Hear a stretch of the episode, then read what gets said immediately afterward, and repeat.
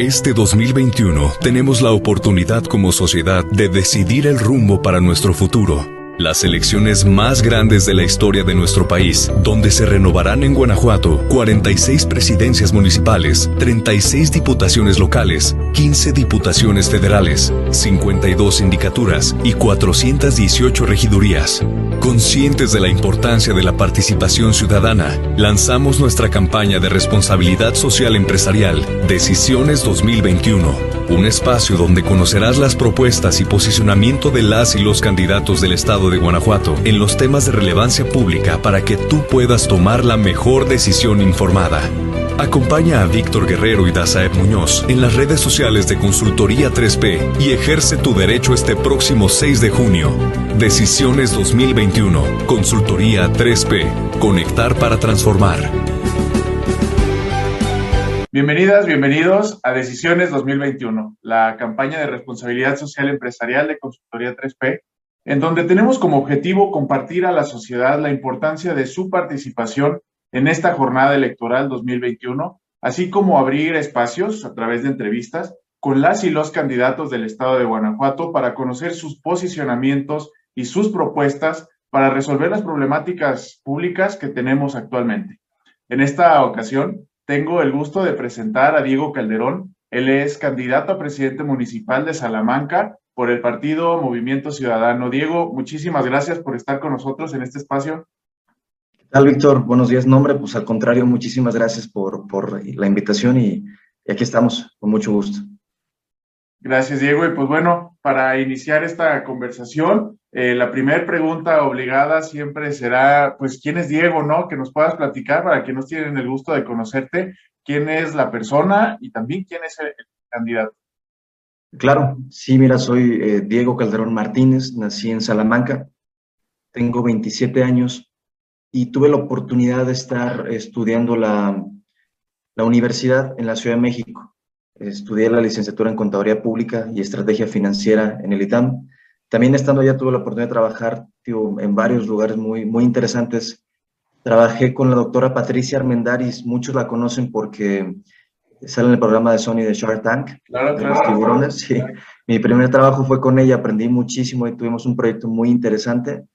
Y, y, bueno, de mis primeras experiencias en el sector privado y después estuve en el sector público, en el Coneval. El Coneval es el Consejo Nacional de Evaluación de la Política de Desarrollo Social y se encarga precisamente, bueno, de analizar, de estudiar eh, los programas sociales en México y en los estados, cómo se gasta el dinero, si funciona, si no funciona, qué le falta, qué no le falta. Es una experiencia muy importante ya de administración pública y de políticas públicas, porque, bueno, te da un gran panorama de saber, pues, bueno, cómo se hacen las cosas bien y cómo se podrían hacer mejor. Y después ya me regreso acá a Guanajuato y estudié acá una especialidad en evaluación inmobiliaria y después también trabajé en una consultora de negocios, eh, principalmente en un área fiscal. Eh, la empresa se llamaba Ernst Young y era una consultora sí, fiscal, asesorando principalmente empresas del ramo automotriz en todo el corredor industrial y empresas alemanas, japonesas. Y actualmente, pues bueno, eh, profesionalmente ya tenía, tengo todavía dos empresas, una constructora y otra empresa que se dedica a la asesoría y construcción de, de gasolineras. Digo, toda la formación que tuve pues, nos ayudó mucho a tener un proyecto de negocios muy efectivo, un modelo muy interesante. Y eso es en la parte ya profesional. Y en la parte social, ya tengo como unos tres años que me han invitado a participar en consejos ciudadanos. Participé en el Consejo de Mejora Regulatoria de Gobierno del Estado. Participé en el Consejo de Juventud del municipio de Salamanca y en el, en el Consejo Técnico de Planeación eh, también de Salamanca. Ese consejo es muy interesante porque en ese consejo se va decidiendo, pues bueno, hacia dónde va el desarrollo del municipio. Eh, ahí, convergen muchos, muchos perfiles, eh, muchas personas, eh, y bueno, es muy interesante el, proyecto. Y bueno, pues actualmente estamos aquí compitiendo por, por la presidencia del municipio. Es también una historia interesante cómo llegamos a, a esto, pero, pero aquí estamos con mucho gusto. Excelente, Diego, muchas gracias. Y bueno, eh, pues vamos ya para terminar la cuarta semana prácticamente de, campaña. Me gustaría, Diego, antes de empezar a abordar el, tema de, tu, de tus propuestas, de tus posicionamientos, eh, que nos platicaras, pues, cómo ha sido estas cuatro semanas de campaña, qué has visto, qué has recogido ahí entre la sociedad salmantina, si nos pudieras platicar. Sí, claro, mira, digo, en primer lugar, sí, sí decir, creo que la gente lo ha percibido, son campañas muy distintas a las que estábamos acostumbrados. Eh, yo, yo identifico tres razones principales. La primera es la pandemia. Evidentemente, por la pandemia, pues ya no puedes ver toda la gente por todos lados como se acostumbraba antes. Eh, los aglutinamientos, los mítines, los acarreos, pues ya no se ven. Eso es muy interesante también. La otra parte, ahorita estamos bien fiscalizados por el INE y por el IEG. Haz de cuenta que cada botellita que te vas a dar, te la cuentan. Y si no la cuentan, pues te la ponen al precio que ellos tienen. Y si no, pues esta agua seguramente pues la trajiste de, no sé, de Europa y cuesta 20, dólares tras. Entonces, estamos teniendo mucho cuidado con la fiscalización porque, digo, cada bandera, cada playera, cada folleto te lo están contando. Por eso también no sé si de las personas de donde nos vean, creo que eso es un común denominador, pues ya no están viendo ni tantos espectaculares, ni tanta basura electoral, ni tantos mítines, estamos muy controlados en eso. Entonces, imagínate, se juntaron dos cosas, este cambio de fiscalización en este esquema de fiscalización y también la pandemia. Y la tercera razón, pues bueno, la gente también ya está muy, muy cansada de los partidos y los candidatos porque el modelo que tenemos electoral, pues bueno, ya yo estoy convencido que está agotado.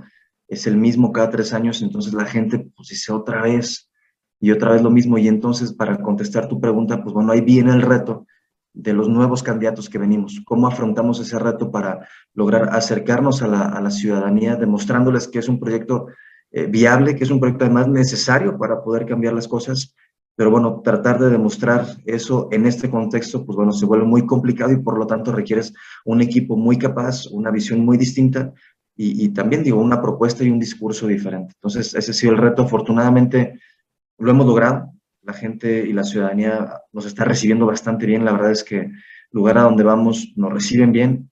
Han sido contaditas las veces que, y bueno, evidentemente hay preferencias distintas, no le puedes llegar a todos, pero en general la respuesta que hemos tenido es muy, muy positiva.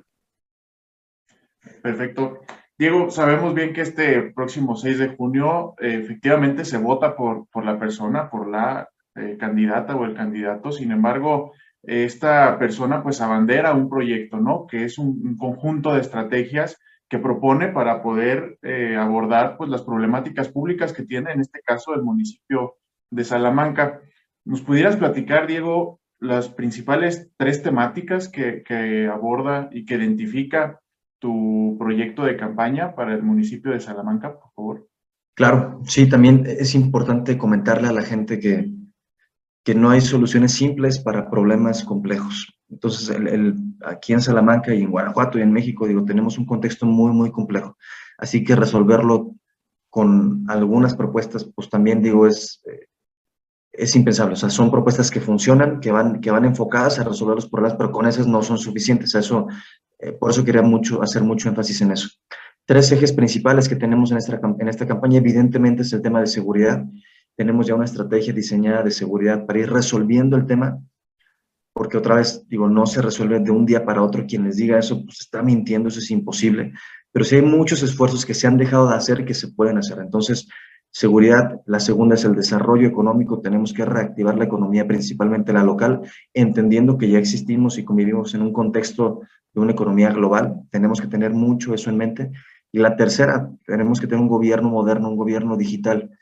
Digo, la tecnología avanza y la brecha tecnológica cada vez, bueno, va creciendo más y eso tiene consecuencias pues, muy, muy importantes en, en, toda la sociedad en general, desde la atracción de inversiones hasta la prestación de servicios por parte del municipio, hasta, pues bueno, garantizar un Estado de Derecho. Entonces, por eso es muy importante tener un gobierno moderno. Digo, eh, en este tema de, de, seguridad creo que no es un secreto eh, para, para, nadie. Eh, Salamanca está pasando por un, por un momento pues, de inseguridad importante y mencionabas muy bien hace un momento que no hay pues una solución eh, rápida para problemas tan complejos. Entonces, en caso de verse eh, favorecido por el voto este 6 de junio, Diego Calderón, ¿cómo iniciará a abordar esta problemática de la inseguridad? Sí, tenemos dos, dos enfoques principales para atacar o para resolver la seguridad. Eh, el primero es un, eje preventivo y el otro es un eje reactivo. El, reactivo es lo que, bueno, vemos todos, ¿no? Queremos más policías, más cámaras, más elementos, más patrullas, y eso es importantísimo. Ahorita toco ese tema. Y la otra parte es eh, un enfoque preventivo. De nada nos sirve tener más de todo si no podemos resolver el problema de raíz, el problema que es un problema social, un problema que empieza desde la familia, un problema que empieza desde el contexto en el que nacen las personas, porque, a ver, una persona que, que comete actos de violencia, una persona que violenta, eso lo dicen todos los sociólogos, psicólogos, son personas que en su momento o en algún momento de su vida fueron violentados. Y esa violencia no tiene que ser necesariamente física, puede ser una violencia psicológica, económica, patrimonial, social. O sea, una persona, para un ejemplo, que no nace con las oportunidades que requiere o que merece, o la dignidad que tiene, que no tiene acceso a agua, que no tiene acceso a vías de comunicación, que a su escuela le queda tres horas, que su familia también no puede resolver las necesidades que tiene, que no tiene oportunidades laborales, todo eso son, muchas formas de violencia que van, pues van haciendo este caldo de cultivo para que eventualmente esta persona se sienta rechazada, violentada por la sociedad y que por lo tanto tienda a cometer actos de violencia. Entonces, si no resolvemos el tema de raíz, pues bueno, vamos a seguir teniendo los problemas que tenemos. Entonces, políticas públicas enfocadas a resolver estos problemas familiares, apostándole mucho en este gobierno, le vamos a apostar mucho al DIF.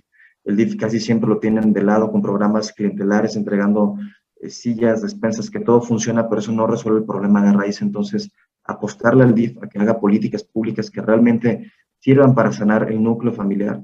Y la otra parte es esta, la parte reactiva tenemos nosotros aquí en Salamanca 300 mil habitantes más o menos, pero solo tenemos 92 policías.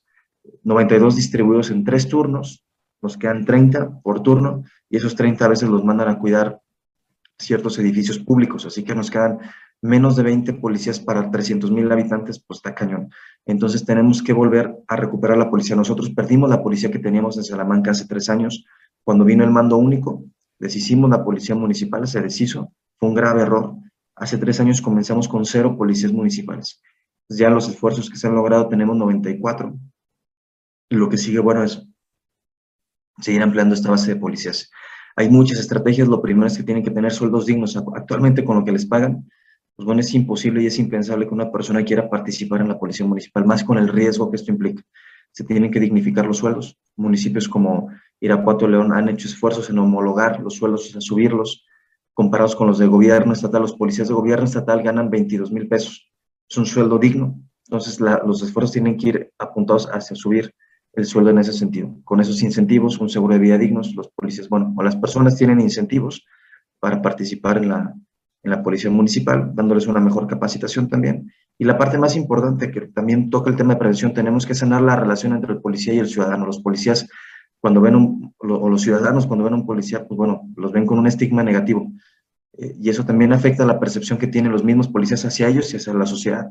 Eh, les digo, si una persona, y tú lo has visto, cuando te tratan mal, te ven mal, hablan mal de ti, te repercute y también afecta mucho cómo te desenvuelves con los demás. Entonces tenemos que hacer talleres y, y, espacios donde se pueda vincular el ciudadano con el policía para que el policía pueda conocer al ciudadano y los ciudadanos puedan conocer al policía y sanar esta relación, que realmente entendamos que estamos juntos en esto, que somos un equipo y que todos somos personas.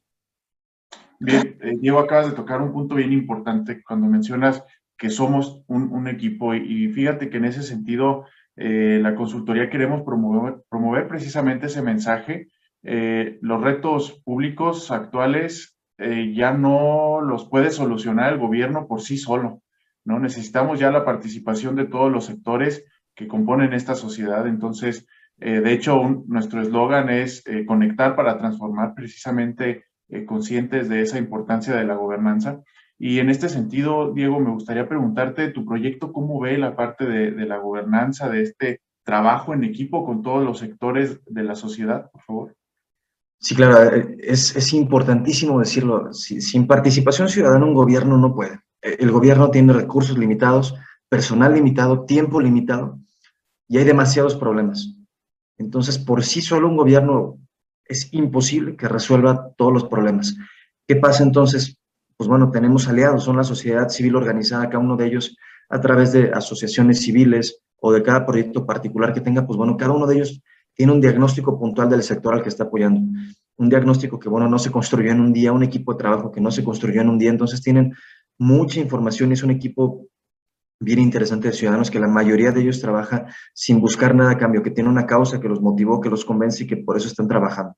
La chamba del gobierno es tender esos puentes, porque me queda claro, porque hemos platicado con muchos, la sociedad civil quiere participar, el problema es que a veces nada más en, palabras les dicen, sí, estamos todos juntos, pero a la mera hora no los involucran no hay meses de trabajo, no se les toma en cuenta para cuando se va a desarrollar un plan de desarrollo municipal, cuando se van a desarrollar las políticas públicas, cuando se va a ejercer un recurso, no se les toma en cuenta. Entonces, que no quede solo en el discurso, la, creo que la, la tarea o la chamba principal del gobierno es demostrar que es un gobierno de puertas abiertas, demostrar que sí le interesa trabajar con la sociedad y crear entonces los espacios que tienen que ser continuos, no solo de una vez, sino realmente estar haciendo foros y mesas de trabajo continuas con estos grupos de la sociedad civil organizada, porque otra vez, ellos te el gobierno tiene que verlo así, son aliados que te están haciendo, viéndolo así, parte de la chamba que tú no puedes hacer y quien le va bien, pues es a la gente y también como gobierno, pues bueno, quedas bien porque resuelves muchos problemas. Entonces, de verdad es a veces increíble que, que gobiernos le cierren la puerta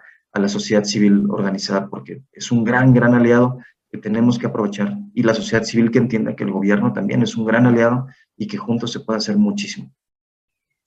Así es, digo, estoy seguro que, que, tu proyecto contempla más de tres puntos, que son los que te pregunté hace un momento. Por cuestiones de tiempo, pues bueno, abordamos los tres principales. Sin embargo, para la gente que, está interesada en conocer más sobre tu proyecto, sobre tus propuestas, sobre cómo eh, va avanzando tu, campaña, ¿en dónde te pueden encontrar? Diego, ¿tienes página web? ¿Tienes algunas redes sociales? Sí, claro. Eh, la página web, y es muy interesante que gracias por, por preguntarlo va a salir la siguiente semana.